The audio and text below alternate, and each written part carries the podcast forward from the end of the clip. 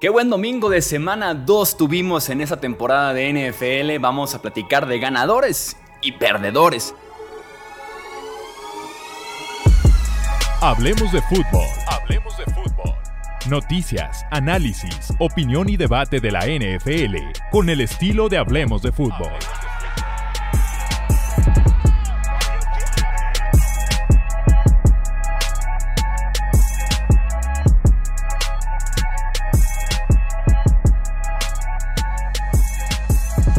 Tal amigos? ¿Cómo están? Bienvenidos a una edición más del podcast de Hablemos de Fútbol. Yo soy Jesús Sánchez. Un placer estar nuevamente con ustedes para platicar de lo que sucedió en este domingo de semana 2, que fue un domingo bastante, bastante movido Creo que se confirmaron ciertas cosas, tenemos más dudas de algunos equipos, de incertidumbre, eh, con otros jugadores, ofensivas, defensivas y demás, así que tenemos mucho que platicar en este análisis de lo que pasó en el domingo de semana 2, lo más destacado, lo mejor y lo peor. Tenemos que arrancar con los ganadores que nos dejó este domingo de semana 2, la ofensiva, de los Cowboys. Podríamos decir que la semana pasada más bien destacamos lo que fue la defensiva de Dallas. Hoy tenemos que hablar de la ofensiva de unos equipos más completos que hemos tenido en este arranque de temporada, que son justamente los Dallas Cowboys. Porque la ofensiva de los Cowboys enfrentando a la defensiva de los Jets, fuera de la parte anímica, no tenía mucho que ver en si estaba o no Aaron Rodgers, tal vez también en los drives sostenidos o no que podía tener Zach Wilson, pero de alguna forma en tema de los nombres que batalló mucho Josh Allen contra esta unidad, no fue el caso de Dak Prescott y el resto de la ofensiva de los Dallas Cowboys. Creo que fue como el partido perfecto por parte de la ofensiva de Cowboys en los ojos de Mike McCarthy. Que recordemos que Mike McCarthy, su sueño es justamente poder correr bien el ovoide, lanzarlo ocasionalmente, ceros ofensivas muy largas, mucha posesión del ovoide, eh, dominar en ese sentido por completo al rival y fue justamente lo que logran en contra de los Jets de Nueva York. Fueron 83 jugadas, 26 primeras oportunidades generadas y un tiempo de posesión de 42 minutos con 15 segundos, lo que tiene la ofensiva de los Cowboys. No fueron tres series ofensivas de más de 75 yardas, o sea, arrancando en tu propia 25 y terminando en la zona de anotación contra una defensiva de los Jets, que insisto fue una gran prueba para este ataque y cuando hemos tenido ya grandes pruebas, grandes retos para las ofensivas de los Dallas Cowboys a lo largo de los años se han estado como que quedando cortas, no, no fue el caso. Ahora que enfrentan a los Jets de Nueva York, destacar mucho a CeeDee Lamb, que tiene un enfrentamiento interesante contra esa defensiva secundaria de los Jets, que es muy buena, tanto la dupla de safeties como la dupla de cornerbacks, ni, se diga. Y CeeDee Lamb termina con 11 recepciones para 143 yardas. Creo que CeeDee Lamb desde la temporada pasada se consolida como superestrella de este equipo de los Cowboys, superestrella en la NFL, en lo largo y ancho de la NFL, y este año se está confirmando justamente eso, ¿no? Lo que ya sabíamos desde la temporada anterior. Otro ganador que también tenemos que mencionar en este domingo de semana 2, ganador que va de la mano con un pensamiento que quiero dejar aquí en el podcast. El juego terrestre de los Bills. Normalmente hemos tenido a los Bills con su ataque como un ataque de solamente un hombre, como un ataque muy dependiente de Josh Allen. Constantemente hemos buscado las opciones para poder justamente acompañar el juego terrestre de Buffalo para decir, hay que apoyar un poco lo que hace Josh Allen. En este caso, justamente se presenta ese juego terrestre de los Bills en contra de los Raiders. 183 yardas corriendo tiene Buffalo en este partido en contra de Las Vegas. James Cook eh, tiene 123, también agrega 36 yardas aéreas. Damien Harris tiene 33 yardas terrestres y su respectivo touchdown. Latavius Murray, 22 yardas y su respectivo touchdown. Lo que quiero agregar en ese sentido con los Bills es que eh, Josh Allen juega sin ningún tipo de cuidado. Y no estamos hablando necesariamente del tema de las entregas de balón, que sabemos que desde que llegó a la NFL en ese sentido, Josh Allen es líder de entregas de balón. Estoy hablando necesariamente de la cantidad de golpes que recibe y la cantidad de golpes que podría evitar. Por lo menos hubo dos momentos en este partido del Bills en contra de Raiders en el que Josh Allen se lleva un golpe muy fuerte en el que se le ocurre brincar sobre dos defensivos o intentar brincar sobre dos defensivos en segunda oportunidad dentro de la yarda 5, súper innecesario. Se lleva un golpe muy fuerte. Y otro escenario en el que Josh Allen va corriendo antes de que lleguemos al medio tiempo y tiene toda la oportunidad tiempo, espacio para deslizarse y prefiere ir al golpe y llevarse un caso contra caso que de hecho lo marcan como castigo de 15 yardas para el defensivo de Raiders. Entonces, no sé qué tenga que pasar con Josh Allen para que le entre el chip de cuidarse mucho más físicamente, insisto. Aquí hablando solamente del cuidado que tiene con su cuerpo, durabilidad y que puede extender tanto su temporada como su carrera. Insisto en que es muy, muy peligroso e irresponsable lo que hace domingo domingo Josh Allen en la parte de cuidarse, de cómo corre el ovoide y cómo sobre todo termina sus acarreos. Otro ganador, que es como aquí como un eh, debuta de alguna forma en los ganadores, Villan Robinson, el running back novato de los Atlanta Falcons. Ya lo sabíamos, pero confirmamos que el tipo es de otro planeta, que el tipo no es un corredor normal, un tipo tan grande como es él no debería tener la habilidad para cortar, cambiar de dirección, acelerar, pararse como lo hace Villan Robinson, ¿no? La velocidad combinada con la fuerza, el físico combinado con la agilidad, o sea, Villan Robinson de verdad es de otro planeta y básicamente le remonta este partido eh, Falcons a Green Bay muy de la mano de Villan Robinson, que tiene 172 yardas totales en este encuentro, tanto por tierra como por aire, y ojo con el dato, de las 172 yardas, 88 las crea después del primer contacto. Entonces es un tipo que realmente construye por su cuenta, un tipo que realmente eh, suma un montón en ese ataque de los Falcons. E insisto, la remontada básicamente la monta él. Mike Evans es otro ganador que tenemos en este domingo de semana 2. Tiene 6 recepciones, 171 yardas y un touchdown en contra de los Chicago Bears, incluyendo una recepción de 70 yardas que no alcanzó a hacer touchdown porque el tipo se quedó sin aire.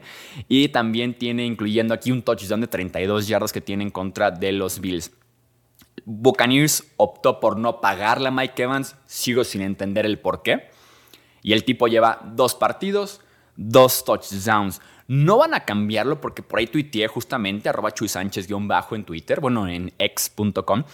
Tuiteé por ahí de que qué estúpidos los Buccaneers por no pagarle a Mike Evans. Esa es la palabra. Mike Evans les dijo, me quedo un año, me quiero quedar, páguenme. Tengo apenas 30 años, fácilmente puedo jugar uno, dos, tres años más, páguenme un contrato, valórenme Llevo literalmente por lo menos mil yardas aéreas en cada uno de los años que he estado aquí en Tampa Bay. Páguenme. Y Tampa opta por no pagarle a uno de los mejores jugadores en la historia de la franquicia que el tipo todavía sigue produciendo con Tom Brady, en su momento con James Winston, ahora con Baker, el panadero Mayfield. Entonces, no entiendo por qué Tampa Bay decide no pagarle. El tipo sigue siendo una bestia, uno de los wide receivers más confiables, más dominantes que tenemos en la NFL y es un ganador. Y como les decía, tuiteé por ahí que Mike Evans era básicamente una bestia y que y me preguntan automáticamente, ¿no cuánto vale un cambio? Tampa Bay no tiene por qué cambiarlo ahorita. Por más que hablemos de solamente un año de contrato, Tampa Bay está ganando, está compitiendo y Mike Evans es parte clave justamente de ese, de ese momento de Tampa Bay. No tienen por qué cambiarlo. El tipo se va a quedar con los Buccaneers por lo menos creo yo hasta que sigan compitiendo como lo pueden seguir haciendo, sobre todo en ese sur de la NFC que sabemos que es como tan tan fácil, no tan simple o que por un récord ganador incluso te puede alcanzar tal vez para poder ganar esa división. Siguiente ganador que tenemos en este domingo, Chris Jones, el tackle defensivo de los Chiefs. Captura, en perdón, captura a Trevor Lawrence en cuarta oportunidad y cinco, provoca un fumble a Trevor Lawrence, batea un pase en tercera oportunidad. Se notó el regreso del mejor defensivo que han tenido los Chiefs en los últimos años. Se notó el regreso de uno de los mejores defensivos que hemos tenido en la NFL en general en los últimos años. Un tackle defensivo dominante que a pesar de que era la primera acción real que tenía de NFL en un montón de tiempo después de perderse training camp, pretemporada, semana 1. El tipo se presenta en semana 2 y te domina el partido y fue parte clave del éxito que tuvo Kansas City, eh, sobre todo en zona roja, fajándose para evitar los touchdowns en contra de los Jacksonville Jaguars. Así que Chris Jones, bienvenido de regreso a la temporada. Se te extrañó en la semana 1 en contra de los Lions en el kickoff. Siguiente ganador que tenemos en la lista del día de hoy, Gino Smith. Clientazos de Gino Smith son los Lions. Si Gino Smith enfrentara a los Lions 17 veces por temporada, o sea, cada domingo de temporada, si enfrentara a los Lions Gino Smith, Gino Smith sería Tom Brady. Gino Smith sería ganador de Super Bowl múltiples veces. Sería una combinación de Tom Brady como con Peyton Manning, como con Aaron Rodgers, Gino Smith. O sea, lo que sí, paréntesis, que gran partidos nos han dado en las últimas dos temporadas Lions Seahawks, la temporada pasada se combinan para 80 puntos Lions y Seahawks. Este domingo se combinan para 68 puntos. Entonces, qué buenos partidos, pero si Gino Smith dio un excelente, excelente encuentro para evitar que se pusieran 0-2 sus Seattle Seahawks. 328 yardas, 2 touchdowns, 32 de 41, incluyendo 6 de 7 en tiempo extra. Fue una máquina en tiempo extra Gino Smith. Lions ni olió el poder, el tener la oportunidad de ellos de responder la anotación, eh, incluyendo el touchdown ganador en el que solamente le metió el puro muñequeo para llegar así como el toquecito al balón y que cayera donde estaba Tyler Lockett en la parte de atrás de la zona anotación. Así que Gino Smith, partidas, insisto, si Gino Smith se enfrentara cada semana a los Lions, sería una combinación de Peyton Manning con Dan Marino, con Tom Brady. Y para cerrar ganadores, Christian McCaffrey. Christian McCaffrey, en la semana 1 hablamos de Brock Purdy, ¿no? De cómo regresó. No fue el mejor partido este domingo por parte de Brock Purdy. Estuvo un poquito impreciso, estuvo un poquito fuera de ajustes, como normalmente lo conocemos. Así que McCaffrey llegó y salvó el asunto. En la semana 1 la rompió en contra de Steelers, la rompe ahora también en contra de los Rams. Ahora tuvo 116 yardas por tierras por tierra, perdón, touchdown, 19 más por aire, incluyendo dos buenas escapadas, incluyendo la del touchdown, lo tengo en mi fantasy, gracias McCaffrey por existir.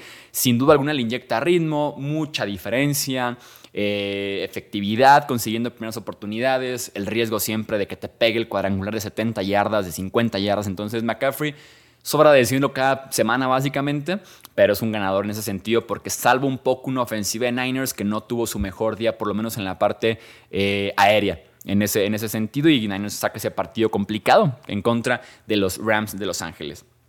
Hablemos ahora de los perdedores del domingo de semana 2 y la lista está, está fuerte, la lista, está larga la lista con los perdedores de la semana 2. Jawan Taylor, el tackle derecho de los Chiefs. No sé si es un nuevo récord, pero Jawan Taylor está apareciendo cada semana. Dos partidos jugados con los Chiefs, aparece dos veces Jawan Taylor. El mismo tipo que firmó un contrato de cuatro años, 80 millones de dólares con 60 millones garantizados eh, con los Chiefs este offseason. El mismo tipo que jugaba tackle derecho con los Jaguars, que los Chiefs lo firman para jugar tackle izquierdo que en pleno verano firman también a Donovan Smith y dicen, Taylor, ¿sabes qué? Mejor siempre si nos juegas tackle derecho, no te cambiamos de posición. Y el tipo fue un auténtico desastre. Si les parecía que Jaguan Taylor había sido un desastre en el kickoff, ni les cuento lo que fue Jaguan Taylor en el, el partido de semana 2 en contra de los Jaguars. O sea, fue todavía peor. El tipo tiene dos arranques en falso, dos false start tuvo dos holdings, dos agarrando, y también tuvo finalmente una marcación de formación ilegal que tanto pidieron que se le marcara en contra de Lions en el kickoff. Fue enviado a la banca durante una serie ofensiva para que entrara en su lugar Prince Tega Guanogo. Los Chiefs se dieron cuenta de, bueno, está bien que lo queramos como castigar, pero bueno, no deja de ser Jaguan Taylor, vamos dándole la oportunidad y fue una, solamente una serie ofensiva y regresó a la siguiente serie ofensiva, lo mandaron a la banca una serie, no sé qué tanto pudo ayudar eso. Mahomes se ve incómodo jugando detrás de dos tackles ofensivos muy dudosos. El tackle derecho entiendo que estuvo cambiando mucho. Encontraron cierta estabilidad con el tackle izquierdo Orlando Brown. Este offseason optaron por dejar ir Orlando Brown, traer del lado izquierdo a Donovan Smith del lado derecho a Taylor y ha sido un desastre en dos semanas, tanto en castigos, formación, polémica y la presión que ha generado. Entonces sabemos que Mahomes puede batallar cuando su línea ofensiva tiene problemas constantes y es el caso que hemos visto este año, sobre todo del lado derecho, con Taylor.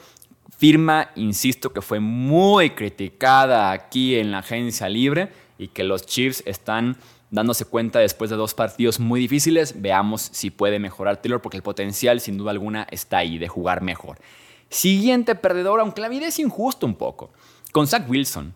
¿Qué tanto podemos incluir aquí a Zach Wilson? Un tipo que en su mente, que en sus planes, incluyendo los planes también de los Jets, no estaba a jugar un solo snap este año, a menos de que fuera, vamos ganando por 40 puntos, Zach Wilson entra, ¿no? El tipo tiene tres intercepciones en contra de los Cowboys. Tres intercepciones groseras. Tú dirás de que, bueno, que rebotó, que esto, que la dejó caer el receptor. No, fueron tres intercepciones groseras que tiene eh, Zach Wilson en contra de los Cowboys. De una defensiva muy potente, de una defensiva que lo capturó una y otra y otra vez, que estuvo encima de él que le pegan en la mano el momento de lanzar un pase, que todo el tiempo están metiéndose en su cabeza eh, en la línea defensiva con tanta presión que tuvo, sobre todo jugando detrás de esa línea ofensiva de los Jets, tan parchada, tan dudosa. Eh, esperábamos poco de Zach Wilson y aún así entregó todavía menos probablemente lo que esperábamos. El único touchdown que tiene largo de 68 yardas fue realmente un pase de 7 yardas que Garrett Wilson con puro talento convierte justamente en el touchdown de 68 yardas. Entonces, en ese sentido, eh, insisto, esperábamos muy poco como para castigarlo también aquí a Zach Wilson. Lo decíamos entre semana, ¿no? Los Jets como que están más bien en un plan de, realmente no confiamos en Zach Wilson, como hay muy pocas opciones, vamos diciéndole que sí, hasta que lo convenzamos de que la confianza está en él para que por lo menos, si es malo, sea un malo con confianza. Eh, tal vez se logró en contra de los Bills, ese empujón anímico entre semana, tal vez lo motivaron, pero quiero creer que esa confianza se tuvo que venir abajo un poco después de haber enfrentado a los Cowboys y haber hecho un papel tan malo. Eh, siguiente perdedor, tenemos que incluir aquí a Joe Burrow. Tuvo 35 yardas por pase, o aéreas, al medio tiempo del partido en contra de Ravens. Una menos de las 36 que tuvo en contra de Browns en semana 1, que como que queríamos culpar un poquito el huracán que estaba cayendo en Cleveland. Esta vez estaba soleado en Cincinnati, como para que tuviera una yarda menos de lo que tuvo en contra de los eh, Browns. Agarró cierto ritmo para la segunda parte, pero también la segunda parte no fue perfecta. Lanzó dos pases de touchdown, en ese sentido ayudó bastante, pero insisto, no fue perfecta. Siento que hay muchísimo que mejorar para Joe Burrow y lo más complicado, lo más importante de alguna forma para Burrow en ese sentido y que nos tenemos que prender alarmas para la próxima semana es que el tipo se agrava la lesión que tuvo en la pantorrilla derecha en el verano. Esta lesión que lo afectó todo training camp, que no le permitió de hecho entrenar, no tiene pretemporada. En la última serie ofensiva, tipo sale cojeando de la pantorrilla. En cuanto se sienta, le empiezan a dar masaje en la pantorrilla. Entonces, eso es lo que podría estar justamente complicando un poco más las cosas con Burrow y los Cincinnati Bengals. Siguiente perdedor en la lista y tenemos que incluir como un doble perdedor. Tenemos que incluir a dos quarterbacks novatos que justamente se enfrentaron hoy. Por un lado, Anthony Richardson, el de los Colts, y por otro lado, CJ Stroud, el de los Texans, por razones diferentes y muy diferentes, diría yo. Con Richardson la buena es que el tipo tiene dos touchdowns terrestres y que de verdad es un excelente corredor del ovoide, es una ofensiva sencilla, son yardas fáciles para los Colts poner a correr a Anthony Richardson, sobre todo en zona roja se ve como Cam Newton 2011, o sea, como Cam Newton Prime, Cam Newton 2015 incluso, o sea, se ve como muy buen corredor coreback, ¿no? La mala es que en este segundo partido, en el segundo touchdown de hecho, sufre una conmoción cerebral Anthony Richardson y sale del partido. Malo que en la NFL hayas jugado dos partidos y que no hayas terminado ninguno. En la semana 1 sale del partido con inflamación en la rodilla y en el tobillo, también por correr. En el segundo partido sale del encuentro por conmoción cerebral. En ese sentido, sí son alertas rojas el tener dos partidos eh, dos lesiones diferentes de alguna forma, ¿no? Dos eh, tema de lastimarse y no terminar los partidos. Garner Minshew, por cierto, palomita, ¿eh? El tipo entró bastante, bastante fino, sobre todo lanzando el ovoide. Él sí lanzándolo, palomita Garner Minshew. Si lo proponíamos para los Jets, o lo venden muy caro, o los Colts dicen, Richardson es un tema de lesiones aquí constante, no lo quedamos para que entre Minshew y no demos pena. Y el otro que decía, que es CJ Stroud, los cinco linieros ofensivos de los Texans, suplentes, los cinco. Al tipo le pegaron nueve veces, seis capturas, un fumble, se vio incómodo, molesto con la presión, nada tranquilo, muy impreciso y sobre todo es el segundo inicio de dos inicios que se le ve impreciso. Sobre todo en pases cortos, que en Ohio State tenía buena precisión. Eran otros temas más bien los que le podemos criticar. Tenía buena precisión, pero si pases cortos intermedios no se le ve a CJ Stroud. se le ve incómodo, se le ve no listo, se le ve fuera de sí. Entonces, en ese sentido, sí podrían un poco preocuparse los Houston Texans, sobre todo les digo, de los cinco linieros ofensivos, los cinco eran suplentes el día de hoy en contra de los Indianapolis Colts y se notó. Y totalmente se notó. Siguiente perdedor en esta lista que constantemente aparece aquí es de los tipos invitados número uno a la sección de perdedores y de lo peor de la semana y demás. Brandon Staley, el head coach de los, iba a decir San Diego Chargers, el head coach de los Chargers de Los Ángeles. ¿En qué momento la defensiva de Brandon Staley, que Staley es el head coach pero con mentalidad defensiva, es traído para mejorar la defensiva de los Chargers, ¿en qué momento la defensiva de Chargers deja de ser basura? ¿En qué momento por lo menos pasa a ser decente esa defensiva de Los Ángeles? Ryan Tannehill 20 de 24, 246 yardas, touchdown, incluyendo un bombazo de 70 yardas, otro de 49. Eh, Derrick Henry tiene 80 yardas, un touchdown. Lamentable, desastrosa la defensiva de Chargers un año más. Desde que llega Staley, esa defensiva creo que pasa a ser incluso peor y peor y peor. Y acompáñenme a revivir esta secuencia que tuvo Brandon Staley en tiempo extra. Segunda y tres en tiempo extra después de que los Chargers la recibieran, no hicieran nada y despejaran. La tiene Tennessee, segunda y tres en tiempo extra, ya en territorio de los Chargers. Se la dan a Derrick Henry, Derrick Henry corre dos yardas y los deja en tercera y una. Como venían de una serie ofensiva que poco a poco iba caminando, Tennessee saca a Derrick Henry en tercera y una porque el tipo estaba muerto, el tipo estaba cansadísimo. Sale del partido Derrick Henry, entra el corredor suplente. Staley pide tiempo fuera. Staley pide tiempo fuera. Henry aprovecha los 30, 40 segundos del tiempo fuera, le dan poquita agua, le echan poquito aire y regresa Derrick Henry y te convierte el tercer ayuno. Literal tenías a Derrick Henry fuera del emparrillado para un tercer ayuno. ¿Qué más puedes pedir? ¿Sabes qué tiempo fuera me gusta pasarme el videojuego en All Madden, en ultra difícil? Pide tiempo fuera, regresa Derrick Henry y te consigue con puro fuerza, con puro poder el primer y 10. Una jugada después, pase a DeAndre Hopkins, dos, tres acarreos más, gol de campo, Chargers pierde. ¿Qué pasó? O sea, ¿qué pasó? Alguien que me explique. Alguien que de verdad me explique porque lo de Staley empieza a ser ya impresentable. Impresentable. Dos predadores más, muy leves. La defensiva de Green Bay. Históricamente malos contra el juego terrestre. Llevan décadas la defensiva de Green Bay sin frenar el juego terrestre. Comentábamos ya lo que hizo Villan Robinson con ellos. Desmond Reader los vacunó por tierra todo el partido. Tercera oportunidad, línea de gol.